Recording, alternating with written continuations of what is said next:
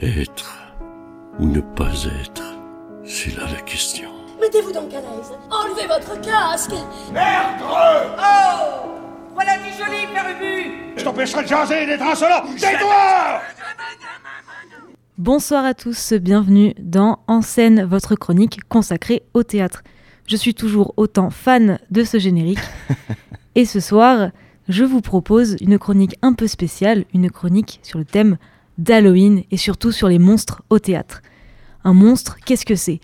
Terme emprunté du latin monstrum, prodige, des êtres physiques, euh, oui, physiques, imaginés par la mythologie et par les légendes, êtres de grandeur démesurée, exagérée, quelque chose qui provoque la crainte par sa cruauté et sa perversion, aberrance, fantastique, terrible, bref, autant de définitions que d'époques.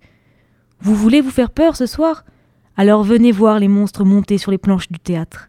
Écoutez-les, lisez-les et voyez en eux l'abîme de votre inconscient où la passion devient terreur. C'est quoi un monstre sur scène? Pourquoi est-ce que j'ai peur assis au fond de mon siège rouge? Qu'est-ce qui me dérange dans ces formes, ces bruits qui parcourent le plateau? Ce soir, dans cette chronique un peu spéciale et terrifiante, je vous propose le best des pièces pour Halloween, du bon vieux bouquin à la représentation scénique qui nous met sous les projecteurs les plus beaux monstres théâtraux. on commence tout de suite avec la célèbre Phèdre, oui, on a tous été traumatisés par Racine au collège, avec le prof de français qui nous a obligés à déclamer Phèdre et toute sa fureur devant nos trente camarades. Mais le monstre ici, ce n'est pas le prof de français. Non, l'horreur est ailleurs. Le monstre, c'est Phèdre. C'est cette femme, cette épouse, cette mère, qui, tiraillée par ses passions, se transforme. Ce qui est effrayant dans ce personnage, c'est son amour, trop grand, exagéré et incompris, par les autres et par elle-même, qui dépasse la limite entre civilisation et décivilisation, et qui dérange. Écoutons cette transformation à l'acte 2, scène 5. Ne pense pas qu'au moment que je t'aime, innocente à mes yeux, je m'approuve moi-même. Ni que du fol amour qui trouble ma raison, ma lâche complaisance et nourrit le poison. Objet infortuné des vengeances célestes, je m'aborde encore plus que tu ne me détestes. C'est peu de t'avoir fui, cruel. Je t'ai chassé.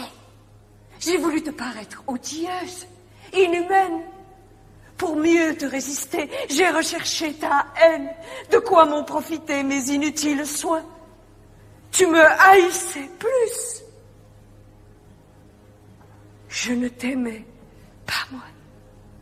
Venge-toi Punis-moi d'un odieux amour Digne fils du héros qui t'a donné le jour, délivre l'univers d'un monstre qui t'irrite. La veuve de Thésée ose aimer Hippolyte. Crois-moi, ce monstre affreux ne doit point t'échapper. Voilà mon cœur. C'est là que ta main doit frapper. Magnifique, non? Et même terrifiant. Cet extrait de la mise en scène de Patrice Chéreau avec la magnifique et terrible Dominique Blanc incarnant Phèdre. Je pense que Phèdre, ce n'est pas nian ce n'est pas qu'une terrible histoire d'amour interdite. Non, moi je vois derrière cette pièce et ce personnage une femme qui contient toutes ses émotions, qui les enferme pour entrer dans le moule de la société. Elle essaie de, rester dans le déni, la pauvre. Mais logique, à un moment, elle pète les plombs. Et ça, ça fait peur de voir une femme s'énerver. C'est violent pour les mœurs. Elle dépasse une limite et elle devient monstrueuse. Phèdre, en ce sens, c'est plutôt une femme moderne. Elle nous parle de cruauté en ses gestes, en ses pensées. Et puisque nous sommes des gens qui sachons, faisons un détour du côté de la théorie pour comprendre la dimension de cruauté dans le théâtre. Le théâtre a pour fonction essentielle de réveiller chez le spectateur des forces endormies en exposant devant lui ses conflits les plus profonds, ses rêves et ses obsessions. Ça, ce que je viens de dire, c'est une citation de Antonin Artaud dans Le théâtre et son double. En somme, le théâtre fait jaillir par la cruauté, par l'apparition de monstres, les réflexions du spectateur. Il lui fait peur et ça le réveille.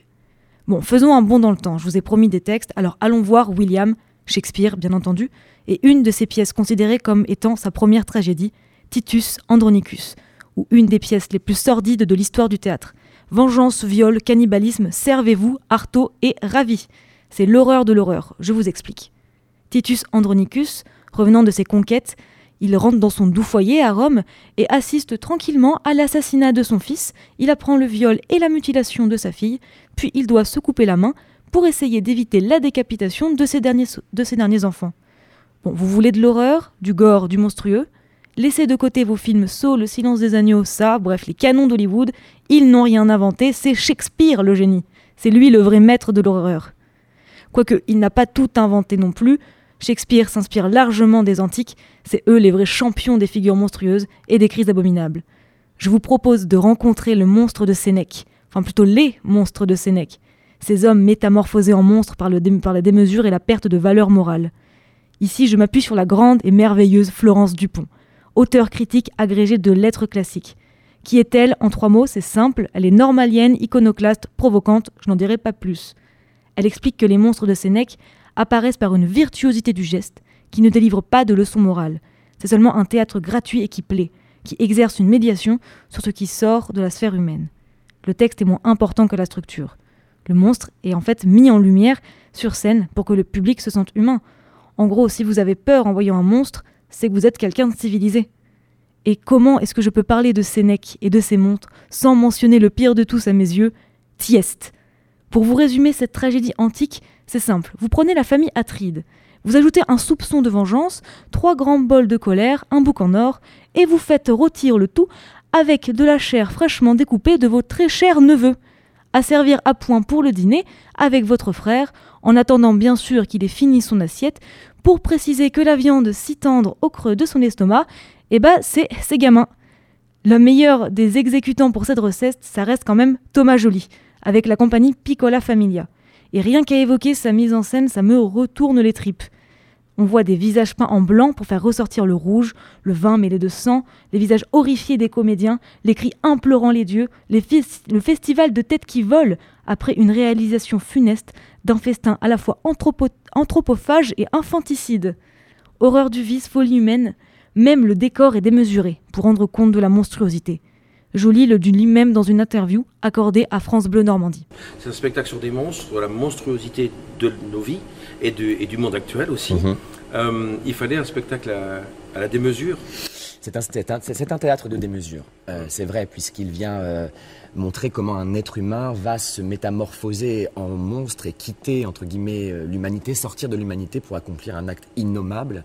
et donc il fallait donner une dimension mythologique à cette œuvre-là, d'où ce décor entre guillemets monstrueux, qui est euh, qui évoque aussi la science-fiction parce que on a beau on a beau se dire que c'est étrange, en fait ce qui se rapproche le plus du théâtre romain aujourd'hui, ce serait le cinéma de science-fiction par rapport à des, petits êtres qui sont soumis à des forces plus grandes que aujourd'hui euh, des extraterrestres ou des monstres. Bah, à l'époque, les dieux hein, qui environnaient les, personnages, les cataclysmes, enfin ce genre de choses.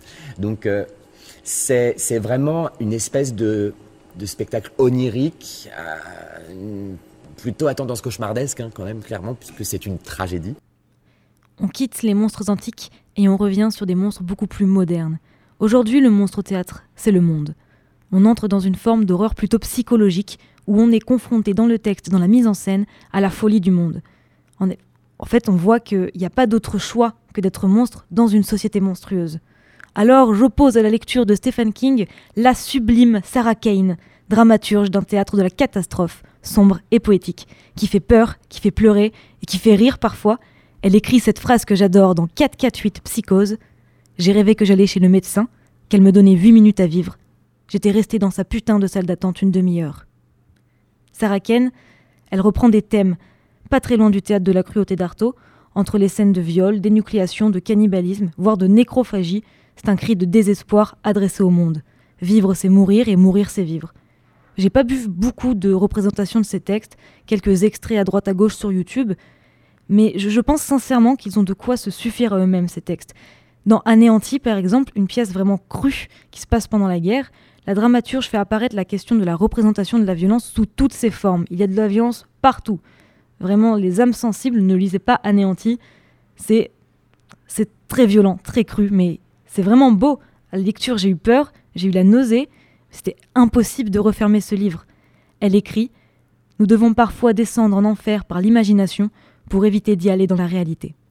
Ce qui est monstrueux finalement, c'est moins le personnage, bien que ses actes soient moralement préjudiciables, que le cadre dans lequel il évolue, le monde cruel et monstrueux dans lequel nous vivons et auquel on doit s'adapter, soit en devenant nous-mêmes des monstres, soit en les laissant apparaître, vivre puis mourir sur scène le temps d'une soirée, comme un rite païen où l'assemblée de spectateurs viendrait expurger toute sa folie dionysiaque en un être incarné qui le représente, lui et ses pulsions malsaines, cruelles. Ce qui fait peur au théâtre, en fait, c'est peut-être de se voir soi-même sur scène. Le spectateur, au final, c'est lui aussi le monstre.